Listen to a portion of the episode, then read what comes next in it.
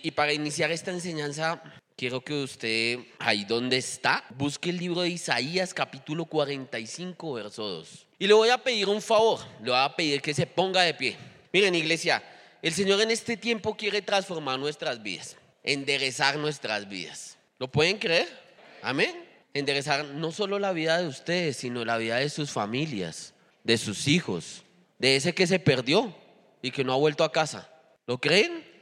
Amén yo iré delante de ti y enderezaré los lugares torcidos, quebrantaré puertas de bronce y cerrojos de hierro haré pedazos, y te daré los tesoros escondidos y los secretos muy guardados, para que sepas que yo soy Yahweh, el Dios de Israel, que te pongo nombre. ¿La puede creer? Pues entonces yo quiero que levante su mano derecha al cielo, cierre sus ojos, cierre la Biblia, cierre la Biblia en este momento, la dejan en la silla un momento, va a levantar su mano derecha al cielo y va a repetir conmigo. Padre, tú vas delante de mí y hoy enderezas mis pasos, aderezas mi vida, enderezas mi familia, quebrantarás puertas de bronce y cerrojos de hierro hagas pedazos. Y me darás los tesoros escondidos y los secretos muy guardados, para que sepa yo que tú eres Yahweh, el Dios de Israel, que me pusiste nombre y me escogiste antes de nacer.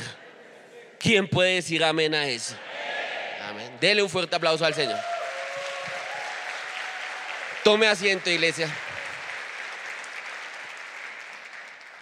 Lamentablemente en este momento en el mundo estamos metidos en problemas. Y metidos en problemas me digo es porque el mundo está terrible.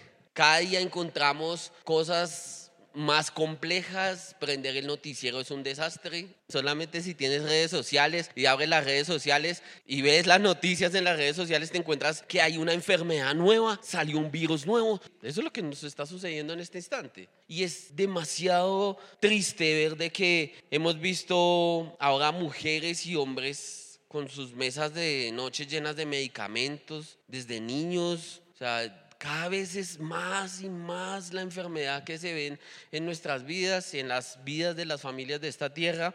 Las familias, ya no puedo decir si hay familias, lamentablemente se están desbaratando. Ya los índices de, separación son muchísimo más altos que los índices de, de personas que se casan. Bueno, y recordemos que una familia no solamente llega a una notaría de casarse, pero aún, la familia ahora se distorsionó y nos venden la idea de familia, que haga la familia, hace, hace unos días escuché una palabra terrible, decía, la familia multiespecie, decían el noticiero, en un noticiero decía que era la familia multiespecie, porque era papá, mamá y las mascotas. Entonces era la familia multiespecie. Entonces estaban alegando de que los animales tienen que tener los mismos derechos de los niños, que los pudieran afiliar a la EPS y todo el tema con tal de que les toque hacer la misma fila que a uno para tomar una cita en la EPS, pues bueno, el tema es que yo sé que aquí hay jóvenes, veo jóvenes también, y hay un problema también, es que dentro de todas esas cosas malas que están pasando, también los jóvenes están llegando a un punto de que esa libertad se volvió libertinaje absurdo, donde ya hacen lo que se les da la gana, y también hay un libertinaje emocional, es decir, te sientes como tú quieres y crees que está bien. Hoy me puedo sentir perro y te sientes como un perro. Entonces yo me puedo sentir gato y te sientes como un gato. Y no, es normal, pobrecito el niño. Eso es lo que está pasando en este momento. Y todo eso pues al final son problemas emocionales, problemas espirituales, problemas sexuales. Eh, en fin, hay un, hay un problema de verdad de maldad en el del mundo. Y esto ha sucedido es porque, ¿por qué? Porque nos hemos alejado de Dios. Nos hemos alejado del Padre Celestial. Y el único que lo puede resolver, lo único que puede restaurar todo esto y restituirlo es que nosotros volvamos a Dios con todo nuestro corazón. El tema es que la Biblia también nos enseña que hay cosas invisibles, que para muchos de nosotros a veces todavía parece locura. Y a veces hablamos y es que le estamos hablando del Espíritu Santo y todos como miran y sí, que es el Espíritu Santo. Pero la Biblia nos enseña que hay cosas invisibles y hay cosas malas invisibles que no vemos a simple vista pues la, palabra menciona vendas mágicas, dice la palabra. Sin embargo, ¿qué son esas vendas mágicas? Si no, esas vendas mágicas son precisamente las ligaduras de impiedad, ese cordón que tenemos de impiedad hacia otro. Las vendas mágicas que son, sino precisamente esos yugos espirituales. No sé qué yugo estés arrastrando tú en este tiempo o que estemos arrastrando. Esos son cosas espirituales invisibles a nuestros ojos, cargas de opresión y ataduras. Todos dicen, no, eh, ya nos han hablado un montón de las ataduras, claro, pero ¿estás seguro de que ya no tienes ninguna en tu vida? ¿Estamos seguros de que todavía no hay algo, hay un lazo invisible hacia algo malo? Esa es la pregunta que deberíamos de hacernos en este tiempo, porque precisamente esas cosas espirituales son las, las que nos impiden avanzar en el propósito de Dios. Son las que nos detienen, nos colocan como en un punto fijo. Y lo peor de eso es que resulta uno dando vueltas en círculo. Y otra vez te pasó lo mismo. Y ahí pasaron dos años y volvió y te pasó lo mismo. Eso es lo que nos sucede. A veces esas ataduras espirituales lo que buscan es al final afligirnos. Lo que buscan es oprimir a las personas. ¿Para qué? Para que precisamente sigan en ese mismo círculo. Incluso las enfermedades. Mire, yo les voy a dar un ejemplo. Hace un par de, de meses, bueno, ya un tiempo, yo, bueno, yo estuve hospitalizado en la UCI por COVID. Gracias a Dios salí. Sin embargo, después de que salí del COVID, se me alborotaron algunos problemas físicos. Entre ellos, tenía una tos todo el tiempo pero terrible, una vaina de locos. Así como la tos de, vulgarmente lo diría uno, una tos de perro, así toda seca, terrible.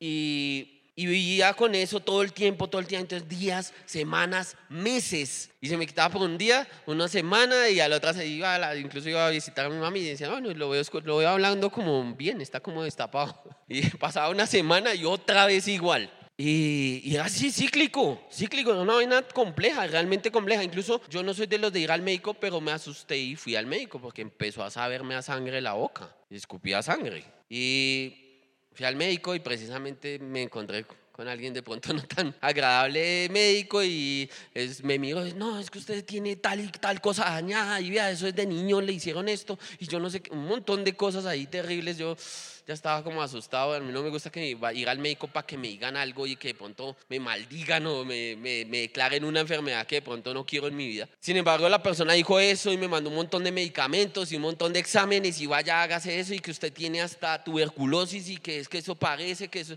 Y yo no sé, yo, Dios, Salí así todo preocupado durante esa semana, de todas maneras, uno como que buscando hacer los exámenes, porque eran un montón de exámenes y un montón de cosas que en una hora específica, que en un lugar yo no sé qué. Al final, que los exámenes los entregaban a los tres meses. dije, uy, tres meses esperando. y mientras tanto me tocaba tomar un montón de medicamentos que ni siquiera sabía la persona si me iban a servir o no. Y yo soy malísimo para tomar medicamentos, se los digo en serio, malísimo. Y aunque salí preocupado y eso, pues yo les quiero decir una cosa y es que la enfermedad, y no sé si les ha pasado a uno, pero a mí en ese caso la enfermedad me hacía doblarme, porque cuando tosía me dolía tanto. Pues yo, ya, yo mandaba, yo, ya sabía que iba a toser y, y me hacía como así, me encorvaba un poco porque dolía mucho. No sé si les ha pasado, pero cuando uno está así, le cuesta acercarse a Dios. Cuando usted está muy enfermo, le cuesta acercarse a Dios, se lo aseguro porque usted tiene esa enfermedad, ese dolor, ocupa el 90% de su cabeza. Y usted, por más de que lo intenta, a veces sí, Señor, usted ora, pero uy, me duele, me duele. Se va a arrodillar y siente de pronto un dolor en la rodilla, no sé qué enfermedad tenga y no puede hacerlo. O sea, te encorva, te dobla. Bueno, y pasaron unos días, como unos tres días, que me sentí bien. Entonces me acerqué harto a Dios esos tres días, pero al cuarto día otra vez me empecé a sentir mal. Y les voy a ser sincero, me sacó el mal genio. Y yo me acerqué a Dios y le dije, ¿sabes qué, papá Dios? No es posible que esto siga otra vez. No es verdad, se lo dije así. Y me enderecé, me enderecé a que me dolía y me enderecé y le dije, no más, no voy a seguir así. Y le hablé a mi cuerpo y le dije, no más, no voy a seguir así. Y hasta el sol de hoy. y no he vuelto a ver la enfermedad. Amén. Entonces, ¿cuál es, Si es para el Señor más fuerte, es lo más fuerte.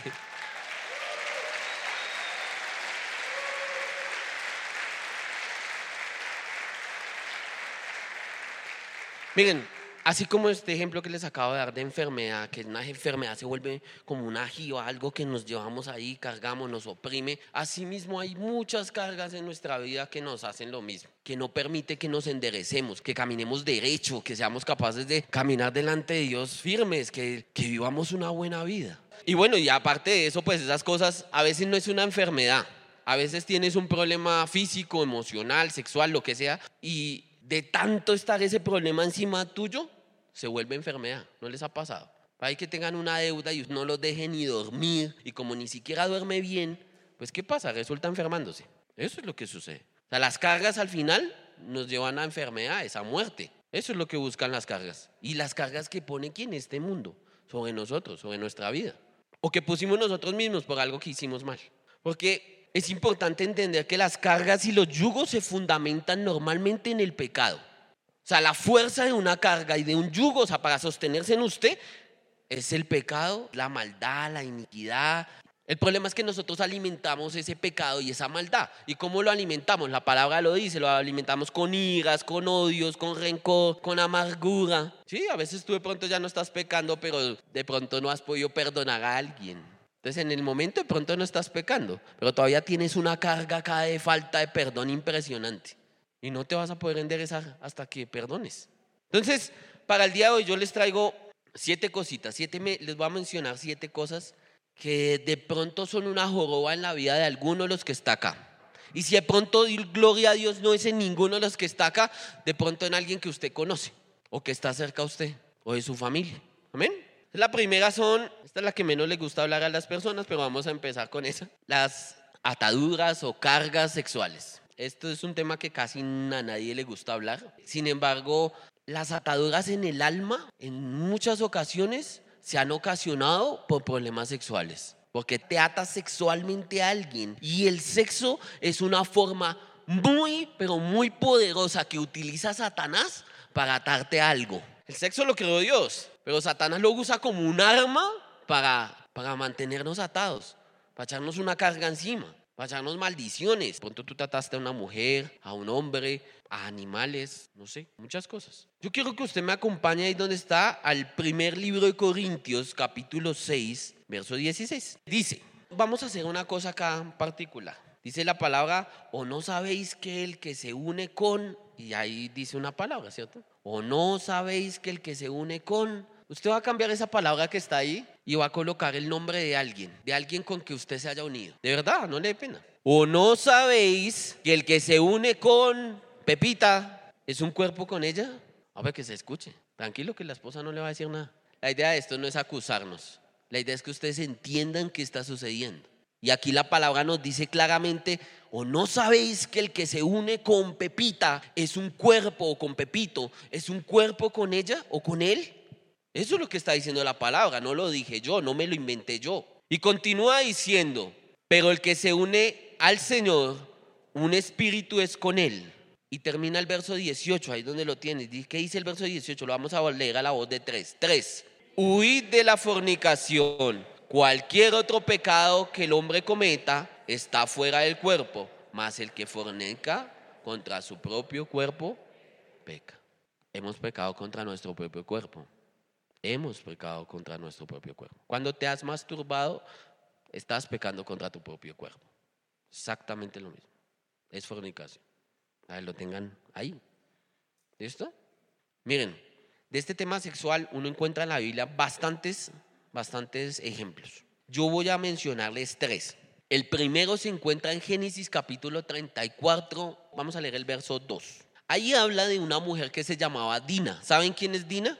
Todos letrados aquí, ¿no? La hija de Jacob. La hija de Jacob, Dina era una de las hijas de Jacob, de su esposa que se llamaba Lea. ¿Listo? En el verso 2 del capítulo 34 de Génesis dice, y la vio Siquem, hijo de Amor Ebeo príncipe de aquella tierra, y la tomó y se acostó con ella y la deshonró. ¿Y la qué? Pero su alma se apegó a Dina, la hija de Lea, y se enamoró de la joven y habló al corazón de ella. Yo no sé cuántas Dinas de pronto tenemos en este lugar aquí, o de pronto cuántas Dinas usted conoce, ¿sí? Esas que de pronto iban en el transporte público, se les acercó el príncipe azul en el transporte público, bueno, no sé cómo iría un príncipe azul en un Transmilenio, pero se les acercó y les habló bonito, las cogió y las violó. Porque eso fue lo que hizo Siquem, violó, ¿cierto? La violó. Y después dice, ay, me enamoré de ella. Miren, ¿saben una cosa? Yo, yo cuando leía esto me acordé de una una enseñanza que vino una psicóloga acá a darnos hace unos días. Y la señora decía cuál era, bueno, daba algunos ejemplos típicos de los violadores, qué rasgos tiene. Y precisamente se me hizo al leer aquí a Siquem, yo decía, wow, Siquem es uno de estos primeros violadores que hubo, o que describe la palabra. Ese que se te acerca y se te, uy, no, está como bonita, está como buena y lo único que quiere es hacerte daño y después te vota. O simplemente quiere seguir haciéndolo. Y entonces para normalizar la violación, después dice que se enamoró de ti y que eres lo mejor y no puede vivir sin ti. ¿Para qué? Para seguir violándote. Yo sé que esto que estoy diciendo es duro y suena feo, pero no es mi objetivo ofender a nadie. Mi objetivo es que ustedes no normalicen lo que ha sucedido en sus vidas, ni en la vida de las personas que tienen alrededor de ustedes. Amén. Miren, este es uno de los casos. Segundo caso, Dalila. ¿Saben quién es Dalila? ¿Quién era Dalila? La mujer de Samson, ¿cierto? Eso lo vamos a encontrar en jueces capítulo 16, verso 16. Jueces capítulo 16, verso 16 tiene algo particular, a leerlo. Dice, y aconteció que, despreciándole ella cada día con sus palabras e importunándole, su alma fue reducida a qué? A mortal angustia. Imagínese el man más fuerte sobre la faz de la tierra y que esté escrito eso en la palabra. O sea, de verdad, el man más fuerte, o sea, dice que tenía la fuerza de mil hombres, un montón. Y aún así está escrito en la palabra que ella logró reducirlo a nada. ¿A cuántos les ha pasado eso? Que la pareja que tiene lo reduce a nada. Yo he visto casos hasta chistosos, ¿no? Ese hombre que a veces se ve en el trabajo así todo, el más pelión, el más fuerte, y llega a la casa y la mujer está con el sartén y tin, En la casa ya... en la casa sí lo, lo ajuician, ¿no? Pero allá en el otro lugar entonces se hace el fuerte, ¿no? Y muy similar, muy similar a este caso de Sansón. Pero también he visto el caso triste, donde esos hombres cogen a esas mujeres y empiezan y las aplastan y las señalan con su dedo, y cristianos, y les hacen así, así, en la llaga, hasta que las hacen valer nada. Y después la mujer ni siquiera se quiere arreglar, ni siquiera se quiere vestir, no puede sacar una sonrisa de su rostro. Amén. Este es solamente unos ejemplos de problemas sexuales, ¿no? Tercero y último en este caso, Tamar. ¿Saben quién es Tamar? ¿La hija de quién? De David. Yo quiero que vayas al segundo libro de Samuel, capítulo 13. Vamos a ver el verso 2. Segunda de Samuel, capítulo 13, verso 2, dice, y estaba Amón angustiado hasta enfermarse por Tamar su hermana, pues por ser ella virgen le parecía a Amón que sería difícil hacer cosa alguna. Y Amón tenía un amigo. ¿Tenía un qué? que se llamaba Jonadab, hijo de Simea, hermano de David. Y Jonadab era hombre muy astuto. Vamos a leerlo hasta ahí. No sé si todos lo sepan, pero Tamar, hija, era hermana de Amón, ¿sí? Pero Amón dice que estaba enfermo, enfermo, sí, enfermo sexual por su hermana. Eso es lo que dice la palabra. No sé si alguna vez o conocen alguien que les haya pasado eso. Y algo que se me hace tremendo acá es que tenía un amigo, uf, súper bueno, ¿no? De esos amigos que a veces necesitamos. De los que te, de esos que tienen todo, ¿no? No, haga eso, una cervecita no le va a hacer daño. ¿Usted qué va a pecar por una cervecita? Otra, vamos a donde las chicas, a las chicas, no, eso no va a pasar nada, su mujer no se va a enterar. Ese era el amigo de Amón. Ven, ¿saben una cosa? Yo tengo un caso muy cercano. Conocí una mujer que iba, iba a un gimnasio y tenía un supuesto amigo. Ella tenía un problema como de falta de autoestima. Y bueno, un problema espiritual. Yo estoy aquí hablando algo por encima porque en esa época yo no, digamos que no podía decir, uy, sabía que era lo que tenía. No. Pero lo recordaba preparando la predica y, y ese supuesto amigo que tenía le organizaba encuentros con hombres. Sí, pero en teoría el encuentro no era un encuentro sexual, sino era porque la persona se sentía mal anímicamente y decía que era fea y que nadie la quería y que no había encontrado a alguien que la amara. Entonces el man, eh, por decirlo así, le ayudaba y la ayudaba y le decía, no, oye, ¿sabes qué? No, hay un muchacho que de pronto te quiere conocer, tal cosa, no, se encuentran en tal parte. Y normalmente eso terminaba como, como era una persona indefensa, terminaba en qué? En que abusaban de ella. Y no pasó una vez, sino pasaron muchas veces. Terrible, ¿no? Pero normal en este momento, es algo común, lamentablemente. De pronto le ha pasado incluso a personas que tenemos al lado de nosotros, no nos hemos dado cuenta, porque estamos más pendientes de otras cosas. Miren, para continuar con el caso de Tamar y cerrar el tema sexual, yo quiero que usted vaya en Samuel al capítulo, al mismo capítulo 13, más abajito en el verso 11. Dice, y cuando ella se las puso delante para que comiese, ella le llevó comida. Dice, asió de ella y le dijo, ven hermana mía, acuéstate conmigo. Ella entonces le respondió, no, hermano mío, no hagas violencia, violencia porque no se debe hacer así en Israel, no hagas tal vileza. ¿Por qué? ¿A dónde iría yo con mi deshonra? y aún tú serías estimado como uno de los perversos de Israel. Te ruego pues ahora que hables al rey que él no me negará a ti. Mas él no la quiso oír, sino que pudiendo más que ella, ¿la qué? ¿Y qué?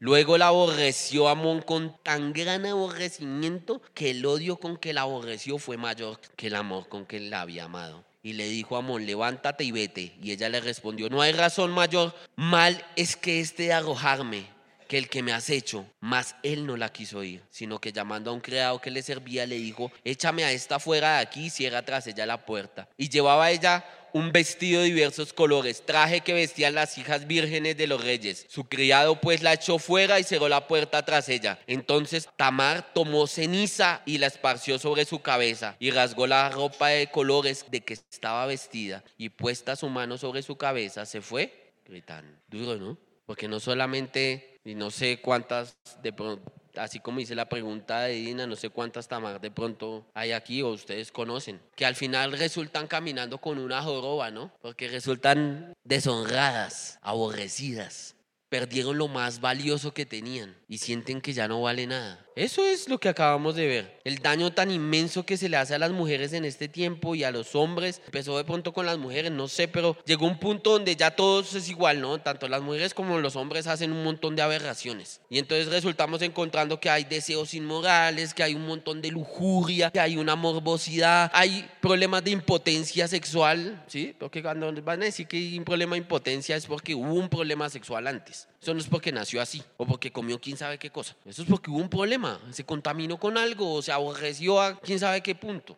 Miren, hay un ejemplo de esto. Y es que a veces ustedes han visto familias, no, no, no voy a hablar contra ninguno de los que está acá. O sea, esto es un ejemplo. Pronto más para mí, por decirlo así entonces. Eh, el esposo engaña a la esposa o viceversa, no interesa. Pero se perdonan, gloria a Dios por eso, se perdonan. Entonces el engañador, pues ya está tranquilo, ¿cierto? ¿Y el engañado qué pasó? Pues se le pasa el espíritu de lujuria del engañador. Y entonces el engañado empieza a decir como cosas como, ay, amor, yo creo que de pronto es momento de probar cosas nuevas está como muy aburrida la relación, ¿no? Y empiezan a meter cosas sexuales que no son correctas en su vida. Y al final, ¿qué pasa? Se destruyen peor. Por eso estamos hablando de ataduras sexuales. Uno no se ata de una atadura sexual metiendo otra atadura sexual. Amén. Segunda área o, o problema que encontramos de ataduras en nuestra vida, que no nos permiten enderezarnos. Los pactos. ¿Han escuchado los pactos? Eh, hacemos pactos de sangre, pactos de sal, pactos de brujería, magia blanca, pactos económicos, firmaste el documento con alguien, con eso, dijiste, comprometiste con tu boca. Recuerden que un pacto simplemente cuando tú dices algo por tu boca se puede estar creando un pacto en el reino espiritual que si no cumples se va a venir a ti a destruirte. Amén. Los pactos son terribles. Mira, uno va caminando a veces y va en el parque, en el parque, y están en el parque con los niños de pronto y ven un arbolito y en el arbolito hay un corazón con una, una flecha así bien grande atravesando el corazón y en un extremo dice Pepita y en el otro dice Pepito. Te amaré toda la vida.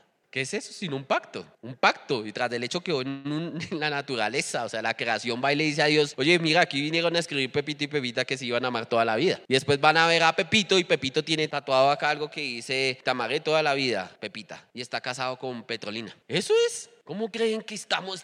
Revolvemos un montón de cosas. Antes estamos de pie, iglesia. Antes estamos de pie. Miren, tercer, tercer aspecto, incestos. Este es duro. Yo sé que es duro pero es una perversidad sexual que va en contra de la familia que Dios estableció. Así de simple. Entonces, mamás y hijos, y papás e hijas, primos, entre primos, entre lo que sea. Acá la lista. Usted ya sabe que es incesto. Y no sé cuántos hay que han caído en esta práctica, de verdad, o que fundaron sus familias en esa práctica. De pronto ustedes digan, no, es que yo estoy casado con mi primo. No es un tema de que usted es distante vaya a separarse o algo de eso. Pero es un tema de reconocer que a causa de eso usted está cargando algo que no debería cargar y que necesita ayuda del único que se la puede dar. Amén. Eso es. Hay muchos que han caído en ese tema. Mire, yo les voy a decir algo de lo cual no me siento orgulloso. De pronto mi hija va a escuchar algo que nunca había escuchado en mi vida. Pero una vez yo estaba pelado y vino una prima de vacaciones a Bogotá y se quedó donde una tía. Y a mí me empezó a gustar esa prima. Sí, empezamos a ir a coquetear. Miren, y, y, alcanzamos a decir, no, sí, ennoviémonos, eso no pasa nada, eso no importa lo que van a decir. Pelados. Gracias a Dios a la prima se le acabaron las vacaciones y se vuelve para su ciudad. Sin embargo, el corazón no quedó bien. Durante un tiempo, mi corazón estuvo mal y el corazón de ella también. A pesar de que no alcanzó de pronto a ver un acto sexual o algo así. De pronto no era, yo no, de pronto no era tan promiscuo como es ahora. Pero aún así yo quedé atado y ella quedó atada a lo que dijimos con nuestra boca. Y en algún momento le pedí, tuve que pedir perdón yo a Dios por eso. Amén. Entonces es momento de que veamos esto. Y miren, hay algo peor con el incesto y es que los incestos es la unión a veces, a veces se unen las dos personas y traen fruto, traen hijos. Y esos hijos incluso lo dice, lo dice el mundo, no lo digo yo, científicamente está comprobado de que como la línea de ADN de esta persona es casi idéntica a la línea de ADN de esta otra persona, pues no son compatibles, no encajan. Entonces uno ve que la mayoría de casos esos niños tienen algún tipo de problema físico también. Ese es un problema. Y eso es lo que no entendemos, iglesia. Nos vale cinco a veces hacer ese tipo de cosas pero es un momento de, que recapacitemos y nos acerquemos a Dios y pidamos perdón. Amén. Bueno, cuarto, el espíritu de muerte. ¿Saben? Cuando alguien de la familia o un amigo cercano se muere, la atadura del alma con esa persona debe ser quitada. Conozco a alguien cercano, pues no tan cercano, era una persona de, un grupo al que pertenecía en algún momento. Y esa persona se le murió la mamá, estoy hablando de algo de hace más de 12 años, y hoy en día todavía llora la mamá y no ha podido conseguir esposa por culpa de que su corazón todavía está atado a su mamá que se murió. Y eso es un caso. Hay otros, otro que es más común. ¿Qué está pasando en este instante? Vienen espíritus de muerte a tu vida y cada vez que te pasa algo tienen ganas de morirse ahora las personas. Ay, mi jefe me dijo tal cosa. No, yo debería estar muerto. Esto no, me no es que mi mamá me regañó y me dijo que no podía salir hoy. ¿Sabe qué? Yo debería morirme. Uy, no es en serio, yo lo he escuchado. Y eso es un espíritu de muerte, aunque parezca chistoso, es algo que en ocasiones vemos en el noticiero que ese espíritu de muerte logra su cometido y resultó la persona suicidándose. Quinto, ataduras por idolatría. Ah, este lo conocemos todos. ¿Y un ídolo qué es? Cualquier cosa que le quita el primer lugar a Dios. Cualquier cosa que le quita el primer lugar a Dios. Y no voy a hablar en este instante de los ídolos que eran los muñequitos de, cera que se creaban. No, voy a hablar de otro. Por ejemplo, los influencers. Eso ya ahorita se ve incluso en personas adultas y en jóvenes. Y a veces el influencer se vuelve su ídolo y quiere ser como el influencer, como el de las redes sociales. ay, es que yo quisiera cocinar como él. Uf, cocina tan bueno y ni siquiera ha probado la comida. ¿Usted qué sabe si está bueno o no? Pero te atas a eso y te sientes mal. El problema es que eso trae un problema, porque te vuelves idolátrico a eso. Quitas a Dios por estar viendo el reel. Entonces está acá la predica de los martes a las seis y media, pero empieza a sonar tu celular porque a esa hora es que el man está cocinando ahí en el YouTube. Entonces, no, mejor veámoslo cocinar. Y cambiaste la prioridad. Y eso te ata. Sexto, la falta de perdón. Ahorita dije algo de la falta de perdón. Miren, perdonar significa terminar definitivamente con el deseo de venganza, el deseo de devolverle la basura al que te hizo daño. ¿Es en serio? Te violaron y tú que desearías ir y cortarle el... ¿No? Eso es. No, no, no, no, hay que decir mentiras, iglesia, tenemos que ser íntegros. Quiero hacer una aclaración ahí. No está bien decir de que yo perdono pero no olvido. Es que las cosas no se pueden olvidar. ¿Saben qué? quién enseñó eso? Iglesia, ¿dónde está escrito eso acá? Si yo veo acá un padre que me dice, ¿sabes qué? Yo te perdono tus pecados y aparte de eso los arrojo a lo profundo del mar y no me vuelvo a acordar de ellos. Amén. Pues denle un fuerte aplauso al Señor.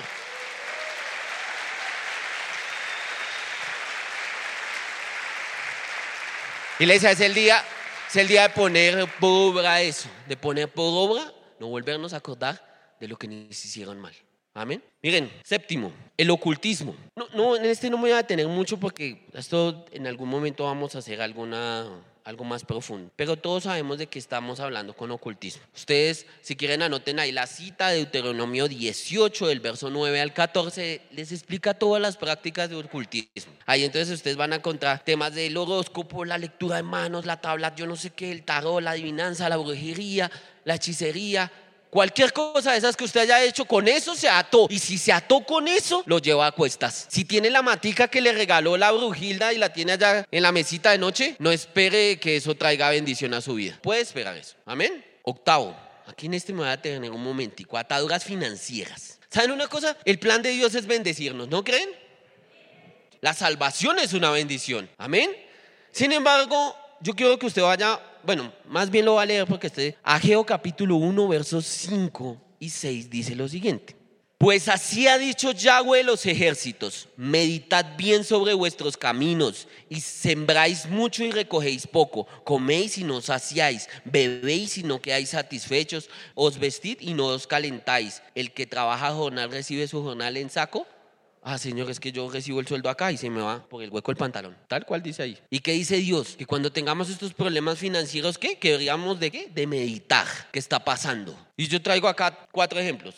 Uno, el problema no es cuánto usted gana, sino cómo usted se lo gasta. Y eso se lo ha escuchado a muchos motivadores de pronto también. El, el problema no es ese, el problema no es cómo yo, si gano un peso o si gano diez mil pesos. El problema es cómo yo gasto mi dinero. Y llega un punto de que ya tienes tantas deudas que definitivamente no puedes sostenerte. Es eso. No necesariamente es el problema de todos, pero es para que lo tengan presente. Segundo, la indiferencia entre las cosas de Dios. Otro día usted lee Ageo capítulo 1 desde el verso 1 hasta el verso 5, hasta el verso 6 en realidad. Y ahí usted va a encontrar de que cuando uno es indiferente a Dios, pues económicamente la vida financiera se va a ir para el piso. Indiferente no es el impío, escuchen esto. Indiferente es el que conoce, escucha y no hace caso.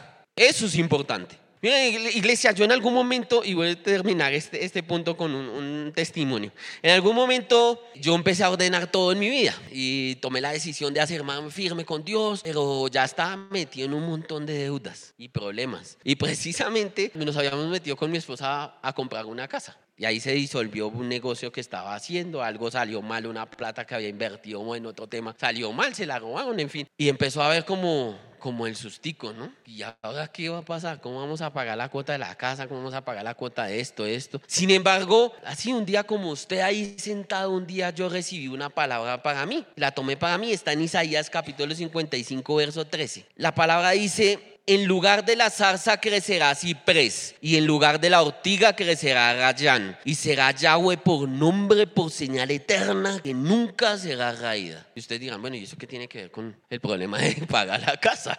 Yo tampoco lo entendí, la verdad no, en ese momento no lo entendí. Pero el Señor iba a traer bendición, yo dije, bueno, el Señor va a traer bendición, y pasaron un par de meses, bueno, siempre pasó un tiempo, llegó el momento de que entregaban la casa, entregaron la casa, y de todas maneras trata de venir esos pensamientos. Esa atadura financiera viene a ti, a ti en la mente y te dice, no vas a ser capaz de pagarla, la vas a perder. Eso es lo que dice. Y te acercas, yo me acerqué, yo recibimos, fuimos con mi esposa, recibimos la casa y como estábamos juiciosos con Dios, entonces subimos al tercer piso de la casa vacía, ya después de que se fue la persona que no la entregó y empezamos a orar. Cuando empezamos a orar, Dios me recordó esa promesa. Yo vivo en un conjunto de casas y enfrente, o sea, tengo un conjunto de apartamentos enfrente y uno a la derecha. Estaban terminando de construirlos en esa época. Y Dios me recordó esa promesa. ¿Y ustedes quieren saber cómo se llama el conjunto al frente? Se llama Rayán. ¿Y saben cómo se llama el de la derecha? Cipres. Y Dios me dijo, yo me voy a encargar de pagarte la casa. Y hasta el sol de hoy la ha pagado. Amén.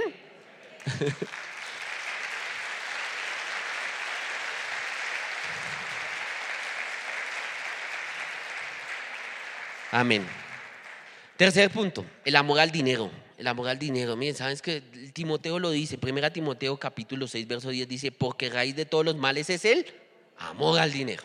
Si tú amas al dinero más que a otra cosa, no vas a tener plata, no la vas a tener, te lo aseguro. No vas a tener dinero. Si tú eres un hijo de Dios, alguien que conoce a Dios y amas más el dinero que a Dios, no vas a tener dinero. Lo encontramos desde Salomón cuando Dios le puso, ¿quiere riqueza o quiere sabiduría? ¿Qué escogió Salomón? Sabiduría. ¿Y qué vino? Cuarto, incurrir en pecados financieros, ¿sí? Cuando hemos robado, cuando hemos hecho fraude, cuando hemos sido corruptos en alguna forma, extorsiones, cuando ha sobornado a alguien. Y ustedes saben de quién hablo. Van manejando por ahí. Cuando has hecho eso, pues tu dinero se maldice. Te atas a ese soborno, al que sobornaste. Imagínate cómo es alguien que acepta un soborno. Ah, igual que es lo que tú haces, porque si tú sobornas, el otro es igual a ti, entonces se atan a esos espíritus, se buscan y se atan. Se vuelve un problema en tu vida. Amén. Por último, nueve, ataduras físicas. Con esta empecé el ejemplo, porque este fue el ejemplo que empecé, que son las enfermedades. Enfermedades que de pronto han sido adquiridas generacionalmente o enfermedades que pronto, bueno, enfermedades generacionales o enfermedades que tú has adquirido por tus malos hábitos o por lo que sea, por pecado incluso, o por lo que hablábamos, o la carga de otras ataduras, te enfermas y adquieres enfermedades. Miren, iglesia, el tema ahora es cómo nos libramos de todo esto que hemos hablado hoy. Dice la palabra que la unción pudre el qué? El yugo.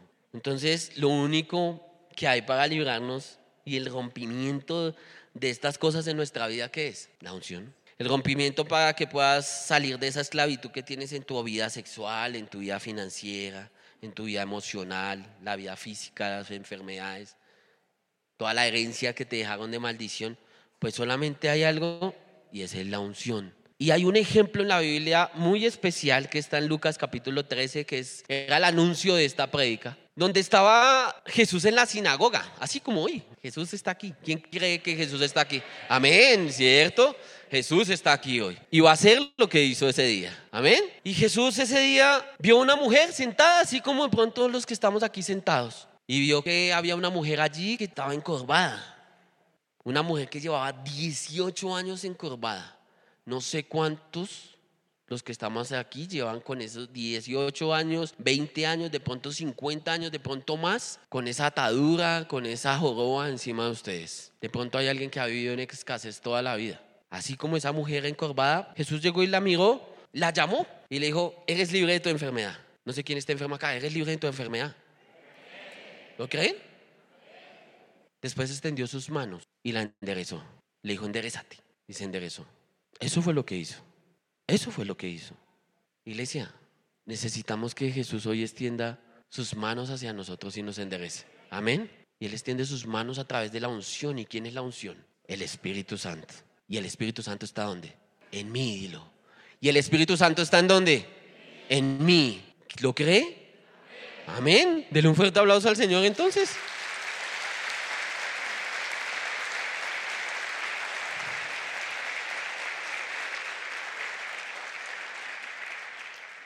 Miren, iglesia, si, si usted cree en el Hijo de Dios, debe cambiar todo en su vida. Todo, absolutamente todo en su vida. No importa si usted es un joven, si es adulto, si hay niños, yo veo niños acá, veo adultos, veo jóvenes, personas de todas las edades. Sin importar la edad que tenga, usted debe entender que, que si usted cree en Dios, todo puede cambiar en su vida. Porque aquí yo no estoy hablando palabrería, iglesia. Yo no estoy hablando palabrería. Aquí en este lugar se habla y se muestra el poder de Dios. ¿Lo cree? Porque yo necesito que lo crea. No es por mí, es por el que está aquí, es por respeto al Espíritu de Dios que está aquí. ¿De verdad? Póngase de pie. ¿Está preparada, iglesia? Allí donde nos están viendo en las redes sociales, también le pido que por favor disponga este momento a Dios. Se ponga de pie sobre sus pies, porque hoy Dios va a traer libertad a nuestra vida. Nosotros ahorita vamos a, yo voy a declarar unas palabras acá y yo voy a necesitar que usted haga algo especial. Usted lo único que va a hacer es que va, va a decir amén y va a sonar la trompeta. Cada vez que yo declare una palabra, usted va a decir, como pueblo, va a decir amén y va a sonar la trompeta. ¿Listo? Cierre sus ojos, levante sus manos al cielo, entremos aún más en la presencia del Señor el día de hoy. Amado Padre Celestial, Creador de los cielos y de la tierra, nos presentamos aquí delante tuyo, Señor. Nos presentamos delante del trono del cielo, Señor. Y derramamos nuestro corazón delante tuyo, Señor, porque hemos sido, hemos sido malos. Hemos hecho cosas incorrectas delante tuyo, Señor. Pero tú no te quedaste ahí con la maldad. Tú no te quedaste mirando nuestro pecado. Tú entregaste la vida de tu Hijo Jesucristo para yo, para que yo sea perdonado. Dígaselo, Señor, tú entregaste la vida de tu Hijo para mi salvación, para la salvación de mi familia. Señor, te amo. Yo quiero que usted derrame su corazón en este instante. Y diga, Señor, yo te amo, yo te necesito. Yo quiero que usted ahí donde está le diga en qué está atado. En qué usted siente que está atado. En qué siente que qué es lo que no lo deja enderezarse. Dígaselo, dígaleselo, Padre Celestial, no me deja enderezarme mis problemas sexuales, no me deja enderezarme mis problemas financieros, no me deja enderezarme las cosas con las que me he atado. Me gusta ir a donde los brujos, me, gusta leer el horóscopo, Señor, y eso no me deja enderezarme. Dígaselo, usted sí sabe que no lo deja enderezarlo. Usted sabe qué es lo que lo tiene a veces atado. Señor, no me gusta sentirme solo. Y a veces por no sentirse solo, resulta siendo algo malo. Hoy ahí donde estás, dígale, Padre, mira, mi problema es este. Mi corazón se siente así por esto y esto, Padre Celestial. Y hoy el Señor te dice, iglesia, levanta tu mano al cielo y escucha. Señor, tú quebraste el pesado yugo de nuestras vidas, Padre Celestial. Y así como lo dice Isaías capítulo 9, verso 4, dice, porque tú quebraste su pesado yugo y la vara de su hombro y el cetro de su poder, como en el día de Madián. ¿Quién puede decir amén a eso? Amén.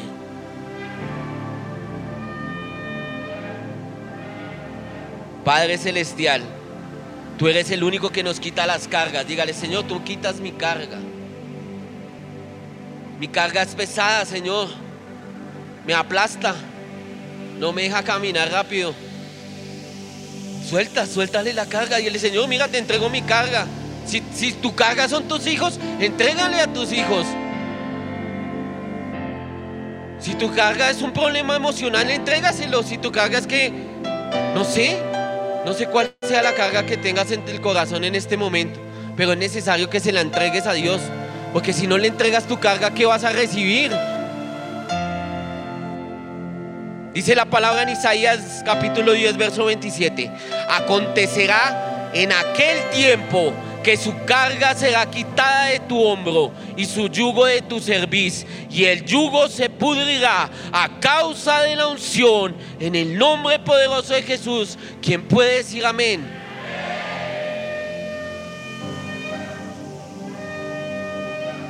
Este es el tiempo, iglesia, en el que el Señor quita la carga de tu hombro. Dice la palabra en Jeremías capítulo 30, verso 8. Y será en aquel día. ¿Y será qué? ¿En cuál día? Hoy. Y será hoy. Dice Yahweh los ejércitos que yo quebraré su yugo de tu cuello y romperé tus coyundas y extraños no lo volverán más a poner en ti. Amén. ¿Quién lo dice amén? Tienes que creerlo, iglesia. Por último dice la palabra en Nahum capítulo 1, verso 13. Porque ahora quebraré su yugo de sobre ti y romperé tus coyundas. Amén, dígale amén, amén. Dile, Señor, nosotros hoy, no, yo quiero que se lo diga fuerte, porque si usted ya no tiene ninguna carga sobre usted, no hay nada que le impida sentir el poder de Dios.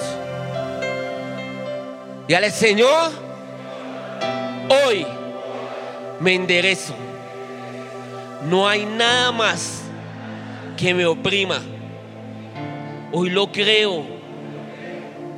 No hay nada más que me haga daño. Hoy estoy firme en tu presencia y nada me va a poder separar de tu amor. Nada me va a poder separar de tu bondad. Nada me va a poder separar de tu favor. Señor, nosotros creemos en esto, en el nombre poderoso de nuestro Señor, en el nombre de aquel que dio la vida por nosotros. que cargó mis ataduras, mis yugos y mis maldiciones. En el nombre de Jesús, denle un fuerte aplauso al Señor.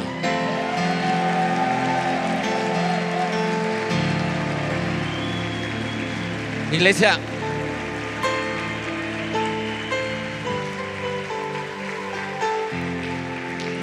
yo quiero que ahí donde está no pierda la comunión con Dios. Porque esta es la primera parte apenas.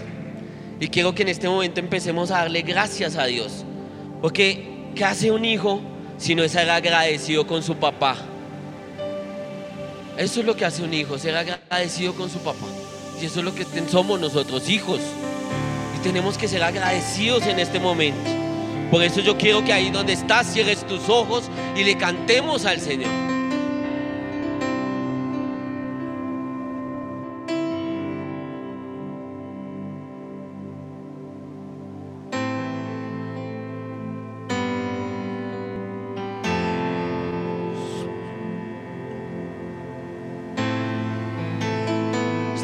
Manos al cielo, iglesia. Extienda sus manos al cielo. Al único. Hágase más vil por causa de Dios hoy.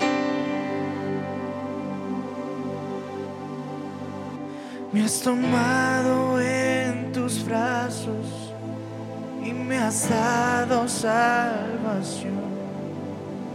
De tu amor has derramado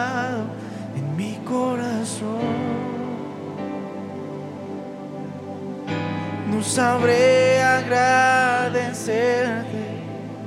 lo que has hecho por mí. Solo puedo darte ahora mi canción.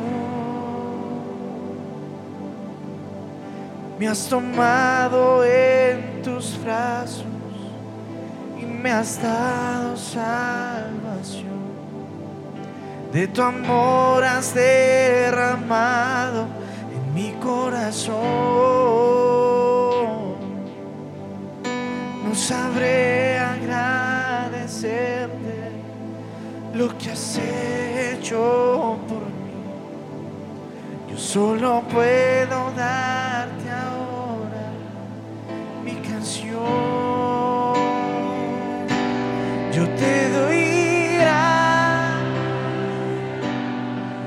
Muchas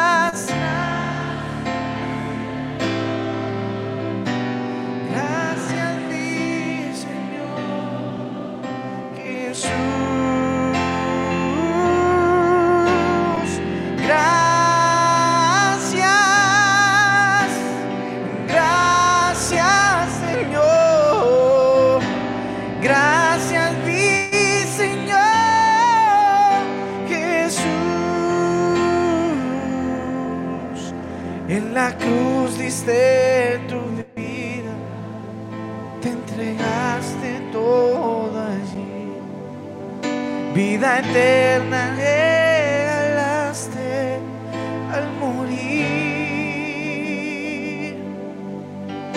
por tu sangre tengo entrada ante el trono celestial. Puedo entrar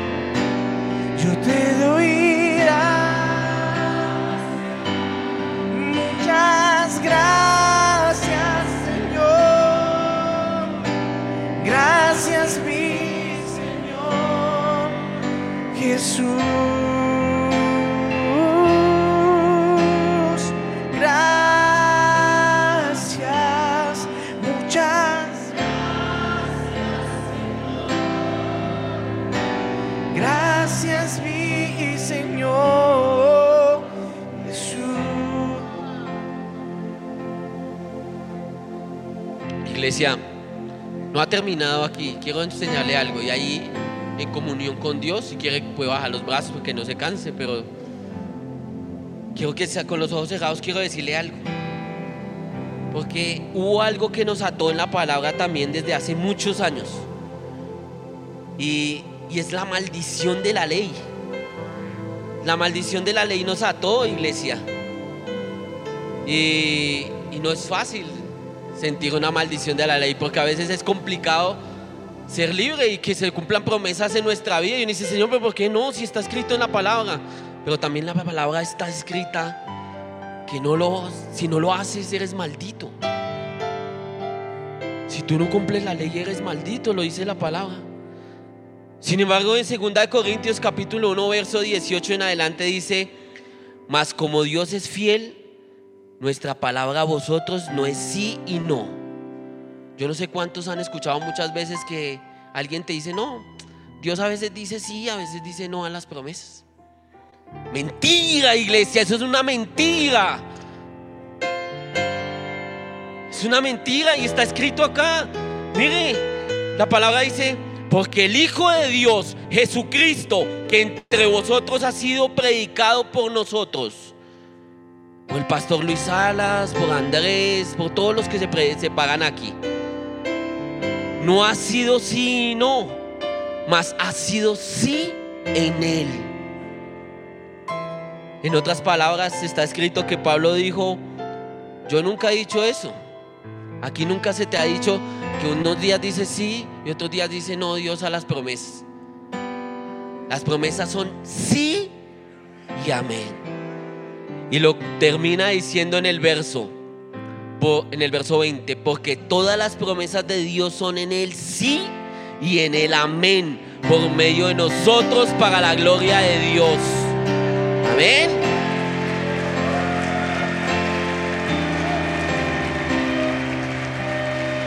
Iglesia, ahí donde está, quiero decirte que nuestro amén, cierra tus ojos y escucha esto. nuestro amén es decirle sí a Dios. Cuando tú dices amén, haz de cuenta que creas un canal directo delante del, del Dios de lo alto donde dices, sí, sí, es para mí. Entonces a partir de hoy cuando Dios te prometa algo, tienes que decir amén. No vas a pensar en solamente la condición que tienes que cumplir. Vas a decirle amén. Porque es que no es por condiciones, no es porque tú seas perfecto. Es porque a Jesucristo se le dio la gana de darte libertad. Se le dio la gana de darte el cumplimiento de las promesas. A Él. No es porque tú seas bonito. Miren, iglesia. Hoy Dios te está diciendo que te endereces, que ya no hay enfermedad en tu vida.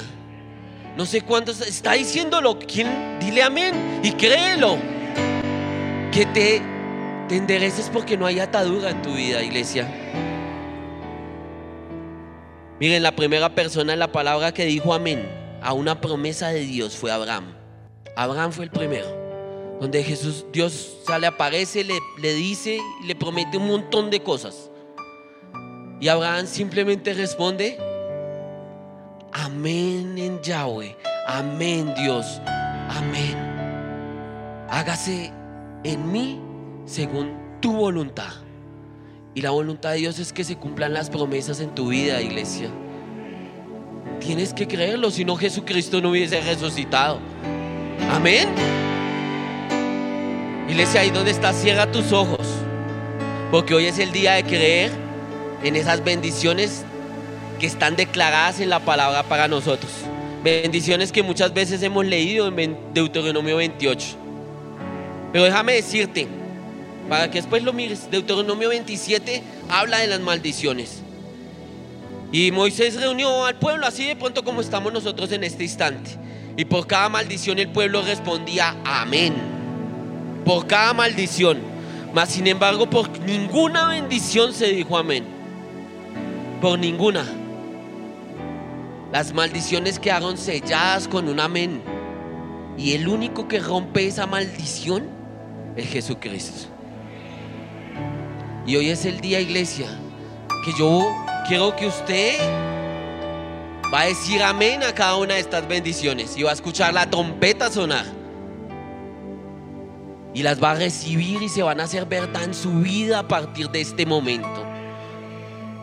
Amado Padre Celestial, creador de los cielos y de la tierra, Seguimos aquí, Señor, reunidos delante tuyo, Señor, porque no descansaremos hasta recibir la bendición que has declarado para nuestra vida. No dejaremos de hablar, no dejaremos de orar, no dejaremos de cantar hasta recibir mi sanidad, hasta recibir mi liberación, hasta ser prosperado, hasta ser bendecido. Dígaselo al Señor, dígaselo. No descansaré hasta recibir mi libertad. Díselo, dile, Señor, no descansaré hasta recibir mi libertad. Me darás fuerza como el búfalo. No me acostaré, Señor. No descansaré. Porque tú me haces vivir confiado. Tú, Padre Celestial, hoy has declarado que has hecho todo para mí, para darme las bendiciones, para darme las promesas que están escritas en tu palabra. Y todo lo que has dicho de mí se cumplirá en el nombre poderoso de Jesús. Yo quiero que ahí donde estás, escucha iglesia, escucha. Vas a decir amén a esto.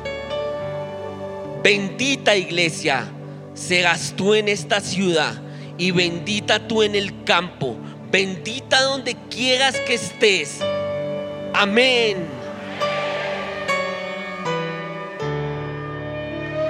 Bendito el fruto de tu vientre, el fruto de tu tierra, el fruto de tu trabajo, el fruto de tus manos. En el nombre de Jesús. Amén. Bendita será la cena, toda la cena, bendita tu nevera, bendita tu estufa, bendito todos los utensilios de tu cocina. Amén.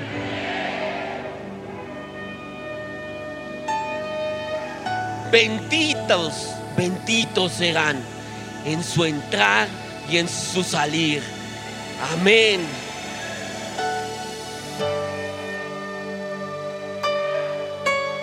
Yahweh derrotará a tus enemigos, a los que se levantan contra ti. Por un camino saldrán contra ti y por siete caminos huirán delante de ti. ¿Quién puede decir amén?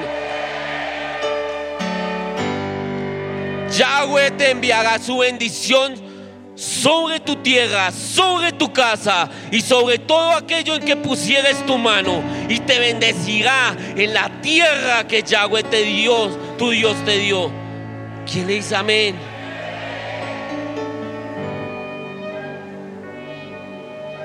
Iglesia, hoy Yahweh te confirma por pueblo santo y por pueblo suyo. Créelo en el nombre de Jesús. Amén. Y verán todos los pueblos de la tierra que el nombre de Yahweh es invocado sobre ti y te temerán en el nombre de Jesús. Amén. Y te haga Yahweh sobreabundar en bienes, en el fruto de tu vientre, en el fruto de tu trabajo y en el fruto de tu tierra, en el nombre poderoso de Jesús. Amén.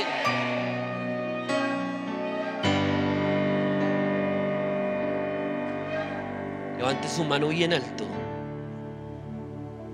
Te abrirá Yahweh su buen tesoro, el cielo, para enviar la lluvia a tu tierra en su tiempo y para bendecir toda obra de tus manos. Y prestarás a muchos y tú no tendrás que pedir prestado. ¿Quién lo cree? Amén.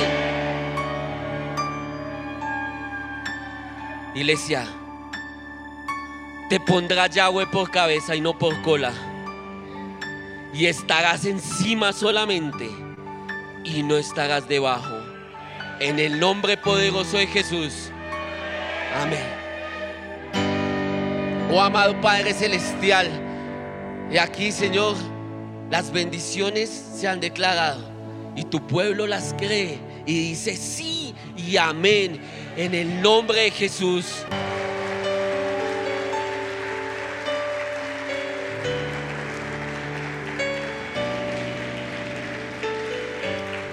Iglesia, yo quiero que selle, este, esta oración con lo siguiente. Levante su mano al cielo.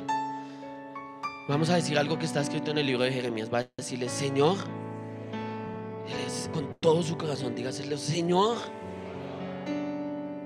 te alegrarás conmigo de todo el bien que me vas a hacer. En el nombre de Jesús. Amén. Denle un fuerte aplauso al Señor.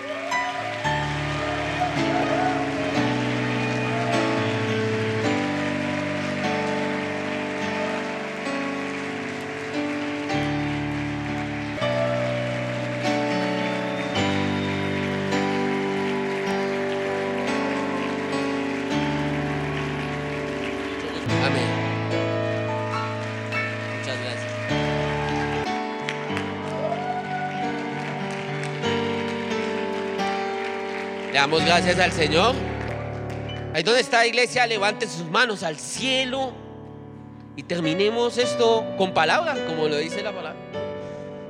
Cierre sus ojos.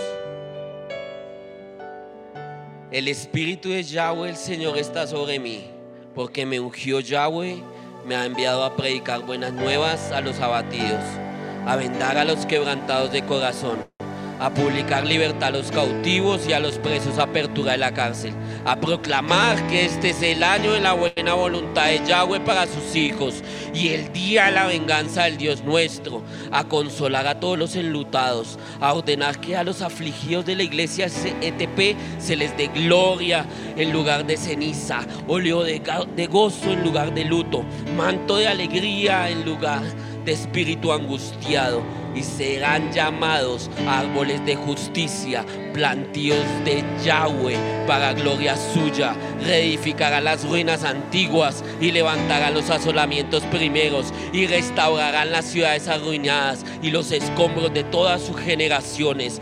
Amado Padre Celestial, así lo creemos en el nombre poderoso de aquel que trajo libertad hoy a su pueblo. Amén y amén.